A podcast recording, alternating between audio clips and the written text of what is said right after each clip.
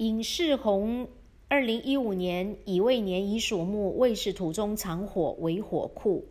哦，我昨天把爸爸妈妈的生肖刚好看相反，我在这边呢做一个修正。这个小朋友的名字呢是伤到他自己，但是呢对妈妈好，所以从二零一五年生他下来，一直到二零二零年，那这六年当中呢，他会帮妈妈带来钱财，但是呢他的名字是伤到爸爸的，因为爸爸属鸡。